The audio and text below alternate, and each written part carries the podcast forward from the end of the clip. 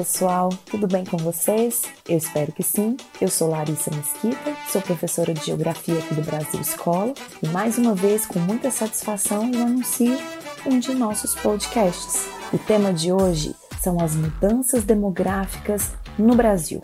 Quais são as principais mudanças verificadas na população brasileira? Então é sobre isso que nós vamos tratar. E antes de começarmos, quero te fazer aqui um convite bem especial. Se você ainda não segue o Brasil Escola na sua plataforma digital preferida, faça isso agora. Assim você vai ficar por dentro de todos os assuntos tratados em formato podcast. Vamos lá?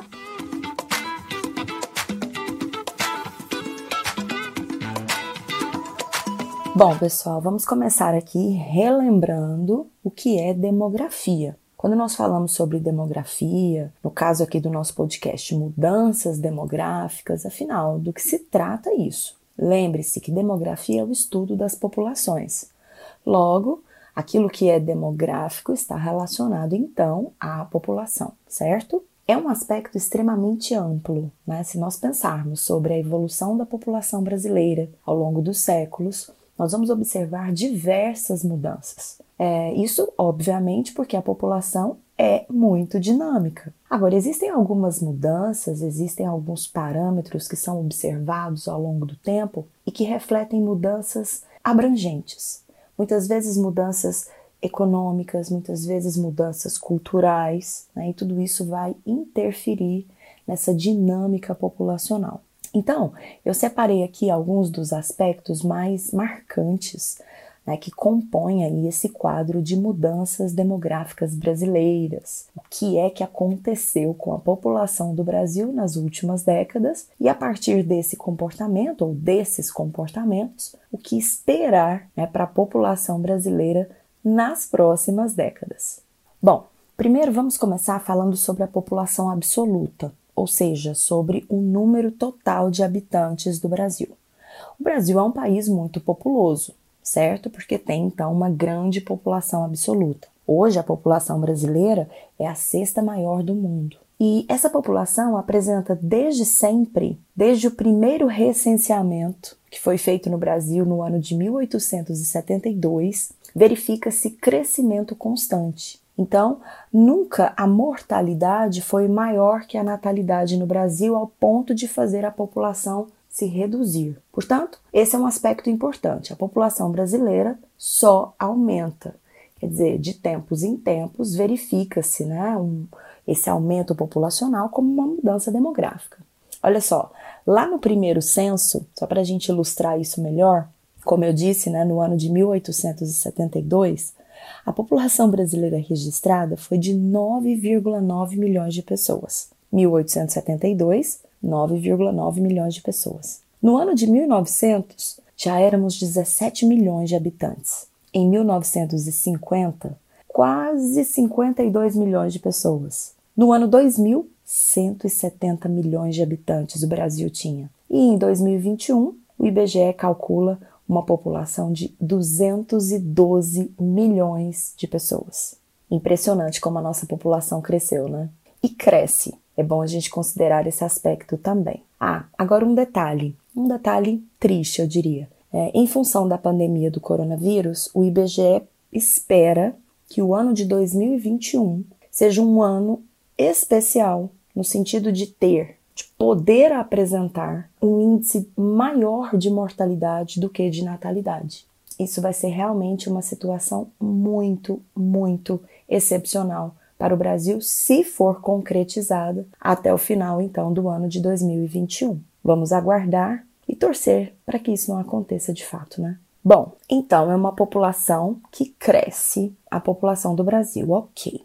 Mas aí a gente precisa compreender uma outra mudança bem importante. Esse crescimento populacional no Brasil encontra-se em queda.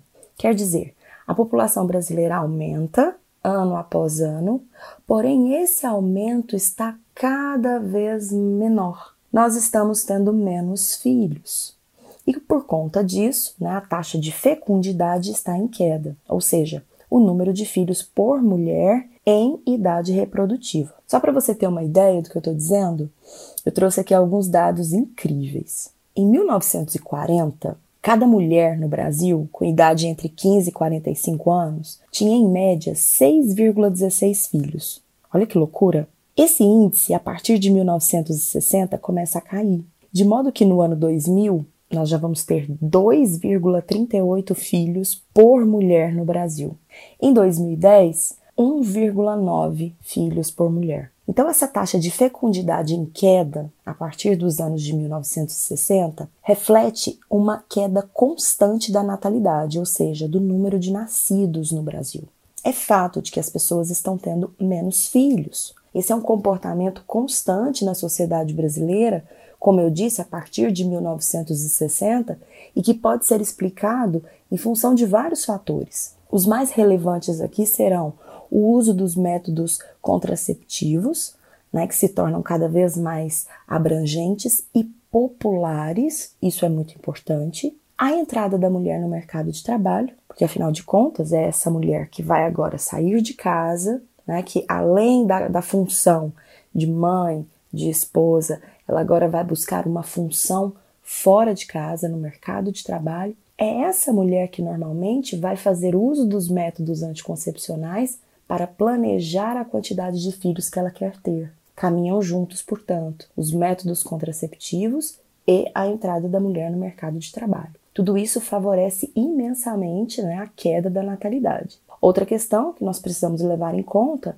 é a urbanização. O fato do Brasil ter se tornado um país urbano a partir da década de 1970. Nas cidades, o número de filhos cai é muito mais natural esse tipo de situação no ambiente urbano do que no próprio ambiente rural. Então, o fato do Brasil ter hoje queda da natalidade, né, isso é uma mudança demográfica muito significativa.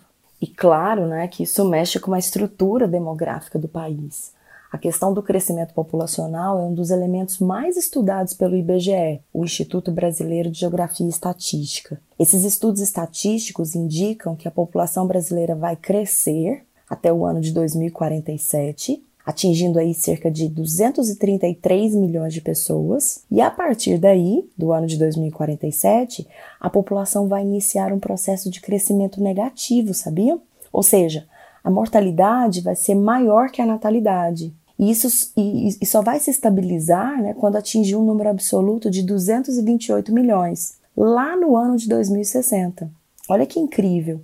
Então, esse comportamento de 1960 até hoje, 2021, faz com que o IBGE tenha subsídios para calcular, para projetar para as próximas décadas o momento em que o Brasil vai ter a redução total da natalidade ao ponto da população diminuir. Incrível isso, né? Então, a partir de é, 2047, a população brasileira tende a diminuir. Esse processo de redução vai se estender até 2060, e a partir de 2060, estima-se que a população brasileira vai entrar numa fase de estabilidade. Ah, agora um detalhe importante, né? Preciso considerar que essa questão do crescimento populacional, que envolve aí taxas de natalidade, de mortalidade, é uma questão muito distinta entre os estados da federação. O ritmo de crescimento populacional é bastante elevado ainda nos estados das regiões norte nordeste e também no centro-oeste. E, esse, e esses índices elevados, eles estão ligados naturalmente, né?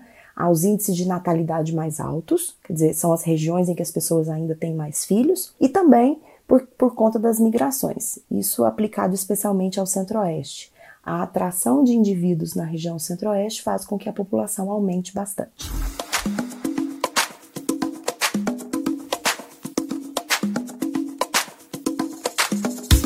Bom, e vamos para um outro aspecto é muito importante nesse esse quadro de mudanças demográficas brasileiras, que é a questão do envelhecimento. Ao mesmo tempo que a população brasileira tem hoje menos filhos, essa mesma população também vive mais tempo. Bom, a expectativa de vida, né, o nome que a gente dá a esse índice que retrata se uma população está vivendo mais ou menos. A expectativa de vida, gente, é um indicador muitíssimo importante, né? Porque através dele é possível enxergar inclusive elementos sobre a qualidade de vida de uma população. Tanto é que essa expectativa de vida é considerada aí na composição do IDH, no Índice de Desenvolvimento Humano. Trocando em miúdos, a gente pode supor o quê? Que se a população está vivendo mais, quer dizer, se a, se a expectativa de vida está aumentando, é sinal de que essa população está vivendo melhor. Ela tem mais condições em relação à qualidade de vida. Bom, a expectativa no Brasil ela, ela vem crescendo de forma bem significativa há várias décadas. Olha só os índices para a gente poder ter uma ideia. Em 1980, a população brasileira vivia, em média, 62,7 anos de idade. No ano 2000, 70,4 anos. E em 2018, a expectativa de vida do brasileiro alcançou, em média, 76,3 anos. Legal, né? Estima-se, inclusive, que no ano de 2060, o percentual da população com 65 anos ou mais no Brasil chegará a 25,5% do total de população. Serão aproximadamente 58,2 milhões de idosos no Brasil. Para se ter uma ideia, hoje, né, é, em 2021, são apenas 20 milhões de idosos. Então, o número de idosos vai crescer de maneira muito grande nas próximas décadas.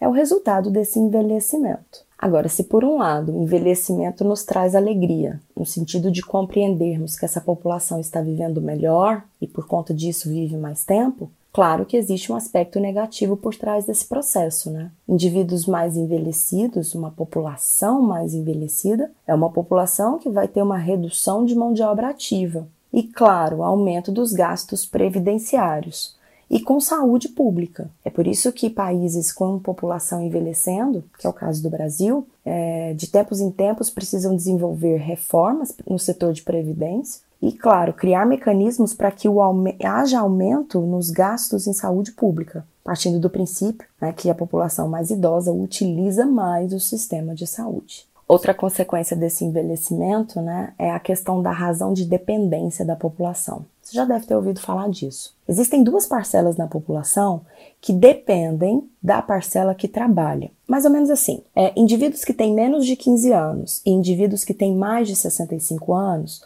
são considerados inativos do ponto de vista econômico. Então, eles acabam dependendo economicamente da população que tem entre 15 é, ou 16 e 64 anos de idade e que trabalham. Então, quanto mais a população envelhece, maior vai ser o número de pessoas que depende da população que trabalha. Os dados de 2018, por exemplo, revelam que a razão de dependência da população do Brasil é era de 44%. Quer dizer, para cada grupo de 100 pessoas, 44 dependem dos 66 que trabalham. Essa razão só vai aumentar. Né? Para você ter uma noção, segundo o IBGE, em 2060, a razão de dependência deve atingir 67%. Ou seja, para cada grupo de 100 pessoas, 67 vão, de, 67 vão depender de 33% que trabalham.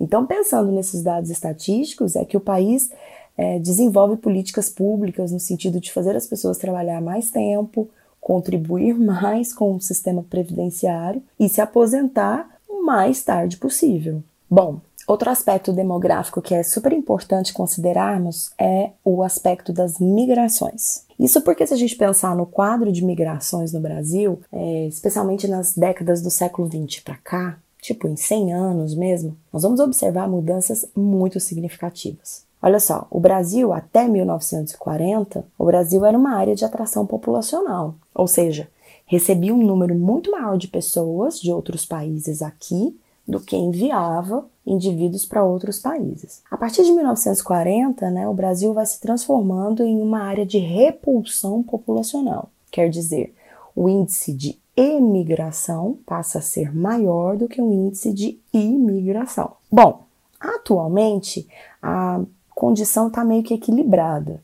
Né? O Brasil recebe muitos imigrantes hoje, especialmente da América Latina, mas também envia um grande número de emigrantes, especialmente para os Estados Unidos e para a Europa. Segundo o IBGE, essas mudanças que são, estão sendo observadas nas últimas décadas no Brasil, elas vão agora entrar num processo de equilíbrio. Quer dizer, o Brasil vai receber muita gente de outros países, mas também vai continuar enviando muitas pessoas a outros países nas próximas décadas. E internamente, as migrações tendem a ficar mais intensas. O brasileiro sempre migrou muito. As migrações internas sempre foram uma realidade muito presente é, no cenário brasileiro. Uh, sair de uma região para outra, de um estado para o outro, de uma cidade para outra, dentro do Brasil é algo que o brasileiro sempre fez. E, claro, que isso pode ser rapidamente justificado né, pelo fato de que as regiões brasileiras são muito distintas, existem muitas diferenças regionais. E, segundo o IBGE, nas próximas décadas essa tendência vai continuar elevada, só que agora com uma pequena diferença. As migrações internas elas estão sendo mais verificadas rumo às cidades médias,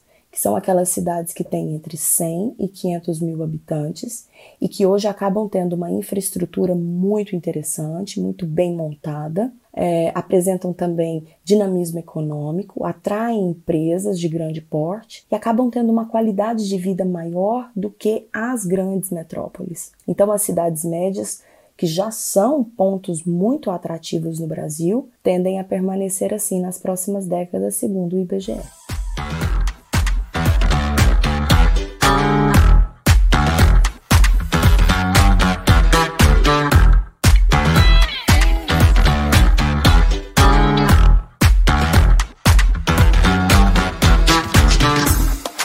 Outro aspecto bem interessante em relação às mudanças demográficas brasileiras diz respeito à escolaridade. O que, que você acha, hein? Você acha que nós brasileiros estamos estudando mais?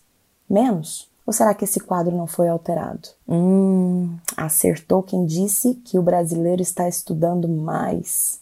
Que bom, né? Então, o tempo médio do brasileiro na escola vem aumentando o número de indivíduos sem instrução formal vem diminuindo. Mas ainda é uma situação que merece atenção. Pra vocês terem uma noção, 52,6% dos brasileiros adultos ainda não concluíram o ensino médio, ou seja, mais da metade da população adulta não tem o ensino médio. Né? Isso realmente precisa ser mudado. Por quê? Porque, obviamente, a questão da escolaridade está diretamente ligada à renda. O Brasil, por exemplo, é, entende que os salários mínimos pagos, uh, segundo o próprio IBGE, eles são majoritariamente pagos àqueles indivíduos que não têm a formação básica, que não têm o ensino fundamental completo. Então, quanto mais a gente conseguir elevar o índice de escolaridade, que é um índice que já está crescendo, melhor.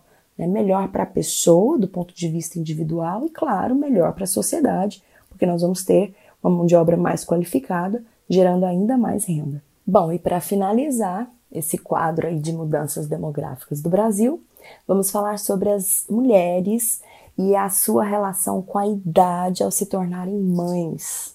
Isso mesmo. Gente, a idade média da mãe ao ter o primeiro filho no Brasil vem crescendo. Acho que essa não é uma novidade, né?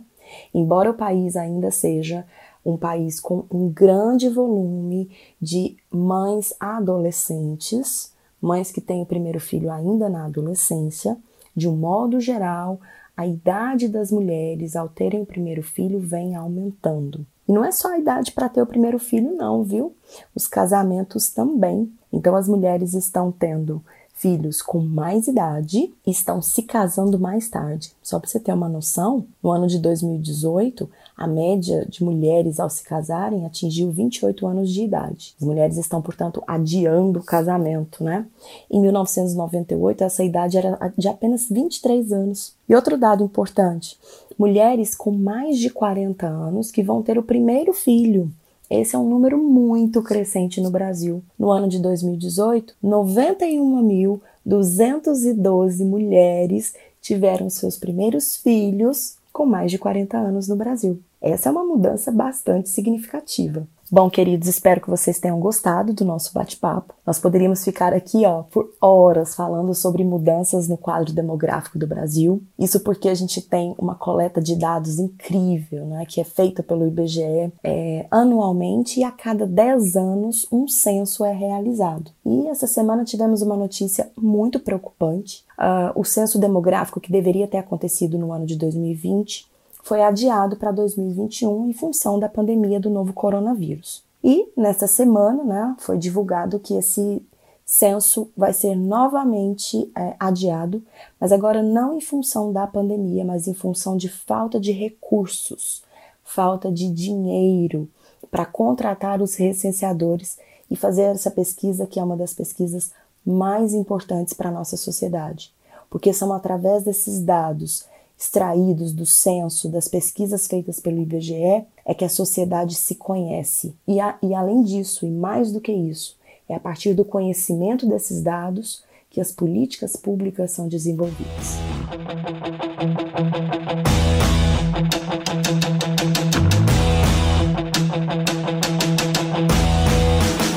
Bom, queridos, espero que vocês tenham gostado. Espero vê-los rapidamente, né, num novo podcast. Enquanto isso não acontece, você pode visitar o nosso canal no YouTube. Eu tenho certeza que você vai ficar surpreso com a quantidade de conteúdos disponíveis para auxiliar nos seus estudos. E visite também o Brasil Escola nas redes sociais. Tchau, tchau, queridos. Até o próximo podcast.